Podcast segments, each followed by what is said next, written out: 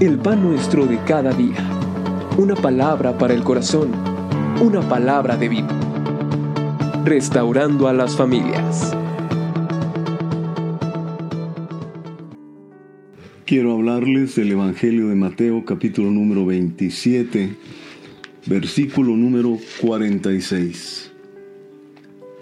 Cerca de la hora novena, Jesús clamó a gran voz diciendo, Elí, Elí, lama sabactani, esto es, Dios mío, Dios mío, ¿por qué me has desamparado? Amado Padre, en el nombre bendito de Jesucristo quiero rogar tu dirección. Quiero pedirte, Señor, que a través de la palabra tú seas hablando a mis hermanos, especialmente a aquellos que por un momento han tenido un sentimiento de abandono. Te lo ruego Dios en el nombre de Jesús. Amén. El tema que quiero hablar es cuando el cielo guarda silencio. La escritura nos deja ver que el Señor Jesucristo por un momento, por causa del dolor, recordemos que cuando Él estaba en la cruz, el dolor era intenso, eh, había burla de las personas que le rodeaban, ¿verdad? Gritándole que se salvara a sí mismo, si él era el Hijo de Dios. Aún las, eh, uno de los hombres que estaba crucificado a un lado de él le injuriaba. Entonces, realmente el Señor estaba sufriendo física y emocionalmente. Sumado a ello, eh, parece ser que sus discípulos literalmente le habían dejado salvo Juan que estaba con su madre al pie de la cruz, literalmente todos habían escapado. Ahora bien, ¿de qué queremos hablar? Quiero enfatizar el hecho de que cuando el Señor Jesucristo estaba eh, cargando sobre de sí, y le estaban siendo imputados los pecados de cada uno de nosotros, el sufrimiento que él tenía era en extremo grande. Y por un momento el Señor sintió abandono. Por eso es que él expresa, Dios mío, Dios mío, hablándole al Padre, ¿por qué me has desamparado? ¿Realmente le había desamparado? No, no le había desamparado. Pero, amado, era un momento crucial era el momento en el cual la, la redención se iba a culminar. Era el momento preciso en el cual el Señor tenía que pacientemente esperar. Pero nos recuerda una cosa, el Señor Jesucristo estuvo en un cuerpo físico. Él podía sentir eh, plenamente el dolor en su cuerpo.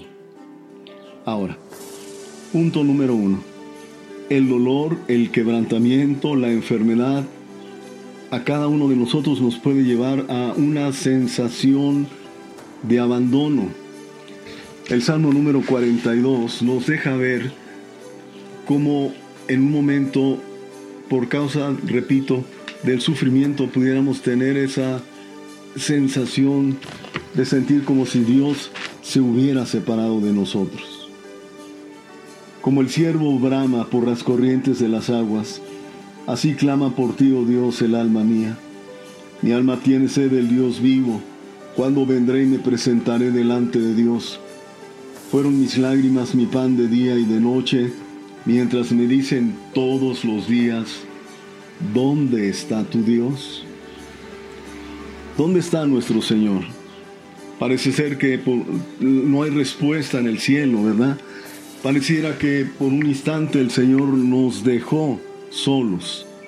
Pero eso es así. Realmente no. Pero, 2.2, la prolongación del sufrimiento nos lleva a experimentar que el cielo no nos oye, que no hay piedad para nuestro dolor. Hace algunos años un hombre, mientras estábamos hablando sobre un tema que era la eutanasia, la muerte asistida, él molesto me decía, yo no sé por qué Dios permite el sufrimiento en extremo y que sea prolongado. Él tenía mucha tristeza, parece ser que su mamá había fallecido por causa de cáncer, con gran dolor. Lamentaciones capítulo número 5 nos deja ver en el versículo 20. Dice, ¿por qué te olvidas completamente de nosotros? Vuélvenos, oh Jehová, a ti, y nos volveremos. Renueva nuestros días como al principio. Había sido un momento en Israel de gran dolor, de sufrimiento extremo. Entonces cuando eh, se prolonga el sufrimiento, tenemos que preguntarnos, ¿qué está sucediendo? En este caso, Israel había pecado contra Dios y había venido un castigo fuerte, severo. Y el profeta parece ser que en una manera dolorosa expresa cómo Dios había prolongado el tiempo del dolor. En Isaías capítulo número 59, versículo número 2, dice la escritura que el Señor ha hecho separación, dice así. Pero vuestras iniquidades han hecho división entre vosotros y vuestro Dios, y vuestros pecados han hecho ocultar de vosotros su rostro para no oír. Cuando no hay una respuesta, lo primero que pensamos, ¿por qué, no me ¿por qué Dios no responde? Como acabamos de leer en Isaías 59, versículo número 2, Parece ser que no hay una respuesta por causa de los pecados. Cuando hay una situación de pecado, aun cuando nosotros clamemos, parece ser que no hay una respuesta. Ahora, bien entendamos y estemos claros que es una situación de pecado. En Jeremías capítulo número 5, versículo 25, la escritura nos deja ver igualmente la, la misma situación. Vuestras iniquidades han estorbado estas cosas y vuestros pecados apartaron de vosotros el bien. Ahora, si no hay una situación de pecado, entonces es probable que haya un tiempo de prueba. No olvidemos que el Dios justo prueba la mente y el corazón. Y Santiago capítulo número 1, versículo del 2 al 4, nos habla precisamente de la importancia que tiene de que nos gocemos en la tribulación. Ahora, Job capítulo número 1 versículo 19 al 22 también nos deja ver que en todo tiempo de tribulación Dios tenía un propósito. Con Job lo tuvo. Y si usted recuerda la vida de, de José, el hijo de Jacob, José, el hijo de Jacob, dice la palabra que sus hermanos le aborrecían. Cuando fue a verlos por orden de, sus, de su padre, donde ellos pastoreaban el rebaño, sus hermanos decidieron venderlo a los amalecitas.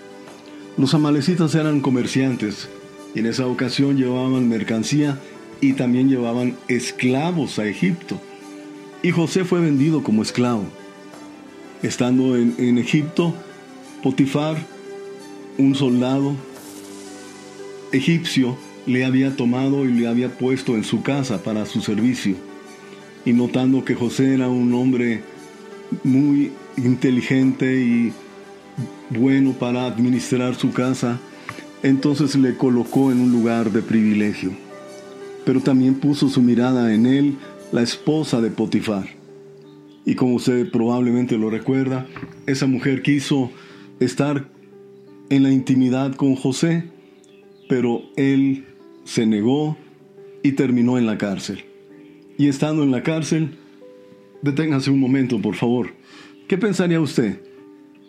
¿Que Dios está contigo? ¿Dios está con José?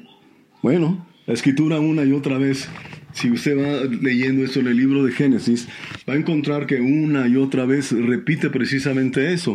Mas Dios estaba con José. mas Dios estaba con José.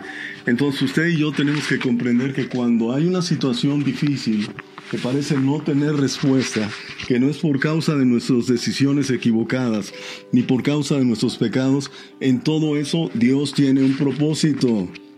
Dios tiene un buen propósito. Ahora, ¿qué dice la Biblia al respecto?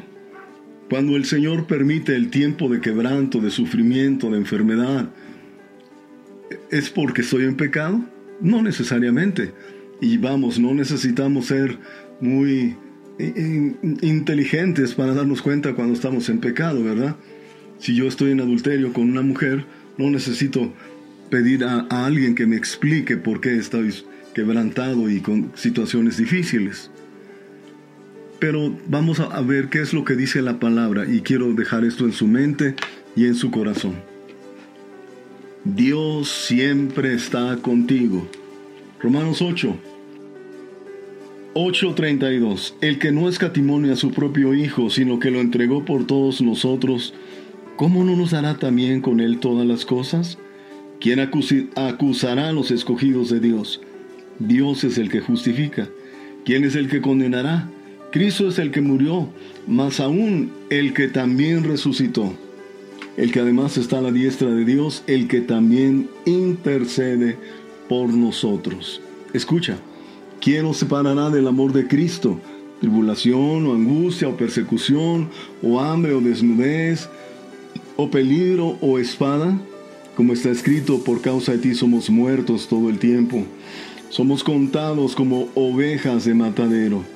Antes en todas estas cosas somos más que vencedores por medio de aquel que nos amó. Por lo cual estoy seguro de que ni la vida, ni la muerte, ni los ángeles, ni principados, ni potestades, ni lo presente, ni lo porvenir, ni lo alto, ni lo profundo, ni ninguna otra cosa creada nos podrá separar del amor de Dios que es en Cristo Jesús, Señor nuestro. Entonces yo quiero por favor que guarde usted esta verdad en su corazón. Absolutamente nada ni nadie le va a separar a usted del amor de Dios. Esto es radical. Ahora, también hay otra promesa y esta está en el libro del profeta Isaías capítulo número 41 Isaías 41 dice la escritura así. No temas, porque yo estoy contigo. No desmayes, porque yo soy tu Dios que te esfuerzo. Siempre te ayudaré, siempre te sustentaré con la diestra de mi justicia. He aquí que todos los que se enojan contra ti serán avergonzados y confundidos serán como nada y perecerán los que contienden contigo. Buscarás a los que tienen contienda contigo y no los hallarás. Serán como nada y como cosa que no es aquellos que te hacen la guerra. Porque yo Jehová soy tu Dios, quien te dice, quien te sostiene, perdón, de tu mano derecha y te dice, no temas, yo te ayudo. Amado, sea dolor, sea tristeza o sea desesperación, manténgase firme en Dios. Él no lo ha dejado. ¿El cielo guarda silencio? No, no guarda silencio. El Señor siempre está presente y no está callado. Entonces usted mantenga su corazón firme. Si está en un tiempo de quebrantamiento, medita en su corazón. ¿Estoy así por mis necesidades? ¿Estoy así por causa de la dureza de mi corazón? ¿Por qué causa estoy así? No, no hay ninguna iniquidad, no hay maldad. He examinado mi corazón. Estoy bien delante de Dios. Bueno, pues entonces manténgase en gozo y recuerde que el Señor está contigo siempre. Amado Padre, gracias te doy por lo que hablas al corazón de mis hermanos, a mi propia vida y a aquellos que escucharán. Yo te ruego, amado Señor, que esto sirva de bendición, que sea útil en sus vidas y recordamos, amado Señor, que tú estás con nosotros. En el precioso nombre de Jesús. Amén.